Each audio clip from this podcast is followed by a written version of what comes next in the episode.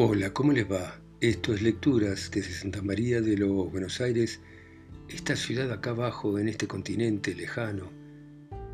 Y hoy vamos a volver sobre un gran escritor que fue James Joyce y su cuento, Evelyn. Sentada a la ventana, vio cómo la noche invadía la calle. Inclinó la cabeza en la cortina y su nariz se llenó de olor a cretona y polvo. Estaba cansada. Pocas personas pasaban por la calle. El hombre que vivía al final de la cuadra volvía a su casa. Oyó los pasos que repicaban sobre la acera de cemento y crujían luego en el camino de ceniza que pasaba frente a las nuevas casas de ladrillos colorados. En otro tiempo hubo allí un baldío, donde todas las tardes jugaban con los otros muchachos. Luego alguien de Belfast compró el terreno y construyó casas, no casas de color marrón como las demás, sino casas de ladrillos de vivos colores y de techos negros. Los muchachos de la avenida acostumbraban a jugar en ese placer. Los Dan, los Water, los Devine, el lisiado, ella y sus hermanos y sus hermanas. Sin embargo, Ernest, el mayor, nunca jugaba. Su padre solía perseguirlos por el baldío esgrimiendo un bastón, pero casi siempre el pequeño Kyog se ponía a vigilar y avisaba cuando su padre se acercaba. A pesar de todo parecían felices por aquel entonces.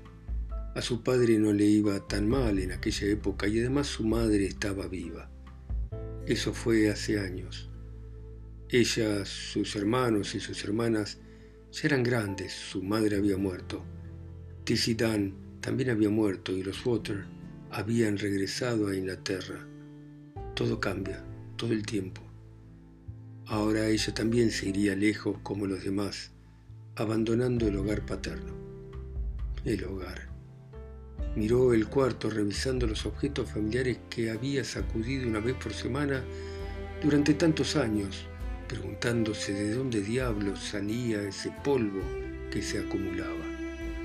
Quizá no volvería a ver las cosas de la familia de las que nunca soñó con separarse. Y sin embargo en todo ese tiempo nunca averiguó el nombre del cura, cuya foto amarillenta colgaba en la pared sobre el armonio roto al lado de la estampa de las promesas a Santa Margarita María Alacoque. Había sido un amigo de su padre. Cada vez que le mostraba la foto en visitante, su padre se la alargaba con una frase fácil ahora vive en Australia. Ella había decidido dejar su casa, e irse lejos.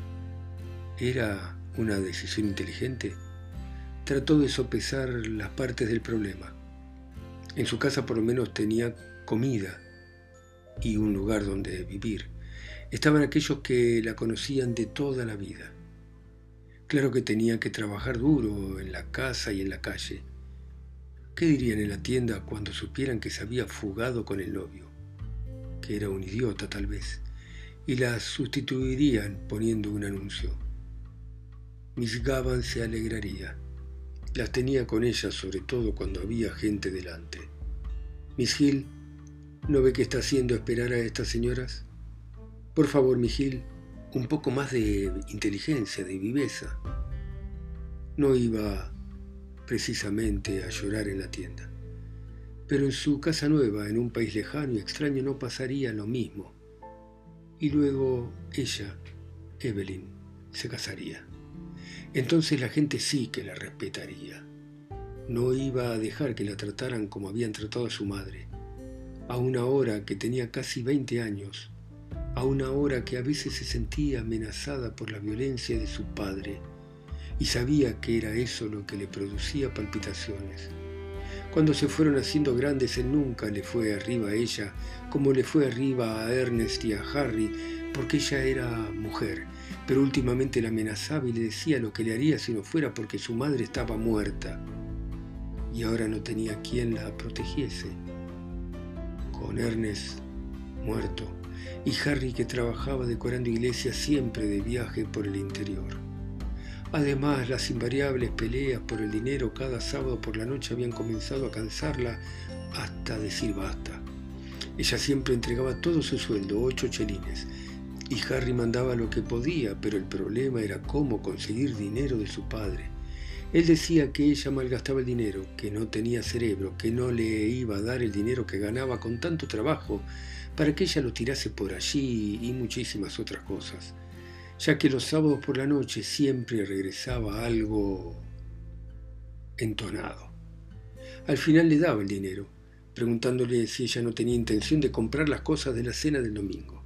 Entonces tenía que irse a la calle rápido, hacer los mandados, agarraba bien el monedero de cuero negro en la mano al abrirse paso entre la gente y volvía a casa ya tarde, cargada de comestibles. Le costaba mucho trabajo sostener la casa y ocuparse de que los dos niños dejados a su cargo fueran a la escuela y se alimentasen regularmente. El trabajo era duro, la vida era dura, pero ahora que estaba a punto de partir no encontraba que su vida dejase tanto que desear. Iba a comenzar a explorar una nueva vida con Frank. Frank era varonil, campechano, era bueno, se iba a ir con él en el barco de la noche y ser su esposa y vivir con él en Buenos Aires, donde le había puesto casa. Recordaba bien la primera vez que lo había visto. Él se alojaba en una casa de la calle mayor a la que ella iba de visita. Parecía que no habían pasado más que unas semanas. Él estaba parado en la puerta, la gorra echada para atrás, el pelo cayéndole en la cara de bronce. Se llegaron a conocer bien. Él la esperaba todas las tardes a la salida de la tienda y la acompañaba a su casa. La llevó a ver la muchacha de Bohemia y ella se sintió en las nubes sentada con él en el teatro, un sitio desacostumbrado. A él le gustaba mucho la música y cantaba. La gente se enteró de que la estaba enamorando y cuando él cantaba aquello de la novia del marinero, ella siempre se sentía emocionada. Él la apodó Poppens, en broma, al principio era emocionante tener novio y después él le empezó a gustar. Contaba cuentos de tierras muy lejanas. Había empezado como mozo ganando una libra al mes en un buque de las líneas Alan que navegaba al Canadá. Le recitó los nombres de todos los barcos en que había viajado y le enseñó los nombres de diversos servicios.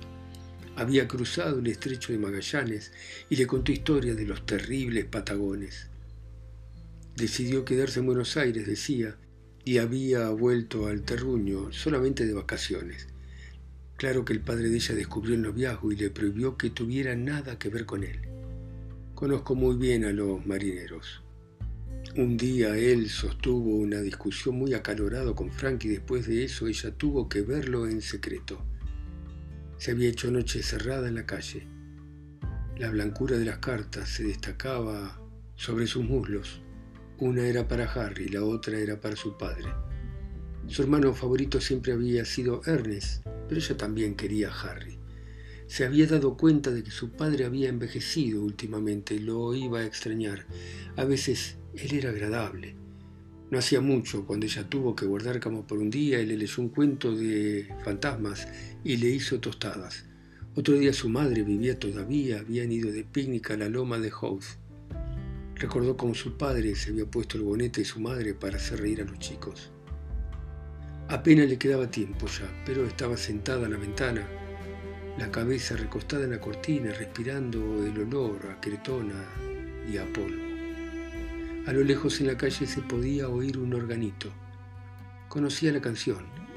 Qué extraño que la oyera precisamente esa noche para recordarle la promesa que le había hecho a su madre la promesa de sostener cuanto pudiese el hogar. Recordó la última noche de la enfermedad de ella, de nuevo regresó al cuarto cerrado y oscuro al otro lado del corredor. Afuera tocaban una melancólica tonada italiana. Mandaron mudarse al organillero dándole siete peniques. Recordó cómo su padre regresó al cuarto de la enferma diciendo, italianos de porquería, mirá que venir acá. Mientras recordaba la lastimosa imagen de su madre, la tocó en lo más vivo de su ser, una vida entera de sacrificio cotidiano para acabar loca, y temblaba al oír de nuevo la voz de su madre diciendo constantemente, con insistencia insana, Derebaún será un, Derebaún será un.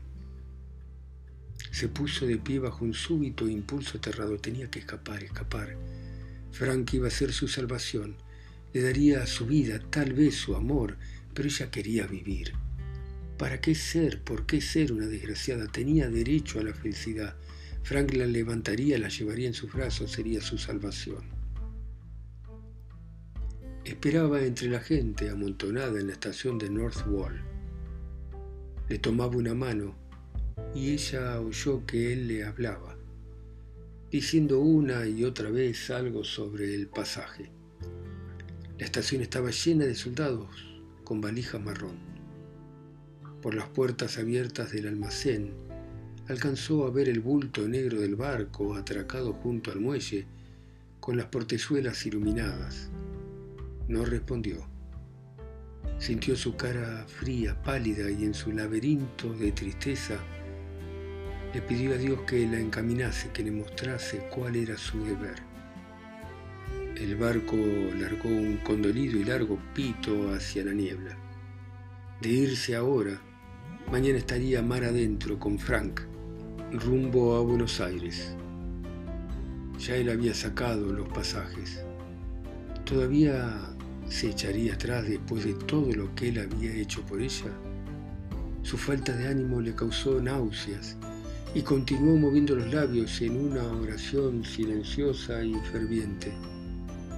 Una campanada sonó en su corazón y sintió como la mano de él apretaba la suya. Vení. Todos los mares del mundo se agitaban dentro de ella. Él tiraba de ella, la iba a ahogar. Se tomó con las dos manos a la baranda de hierro. Vení. No, no, no, no, no. Imposible. Sus manos se aferraron con frenesí a la baranda y dio un grito de angustia hacia el mar. Evelyn, Evi. Se apuró a pasar la barrera diciéndole a ella que lo siguiese. Le gritaron que avanzara, pero él seguía llamándola. Se enfrentó con él con la cara pálida, pasiva, como un animal indefenso. Sus ojos no tuvieron para él ni un vestigio de amor o de adiós o simplemente de reconocimiento. Bueno, extraordinario este relato, Evelyn, de James Joyce. Muchas gracias por escucharme ustedes en sus ciudades, continentes, islas o países, a mí que estoy acá solo y tan lejos en Santa María de los Buenos Aires. Chao, hasta mañana.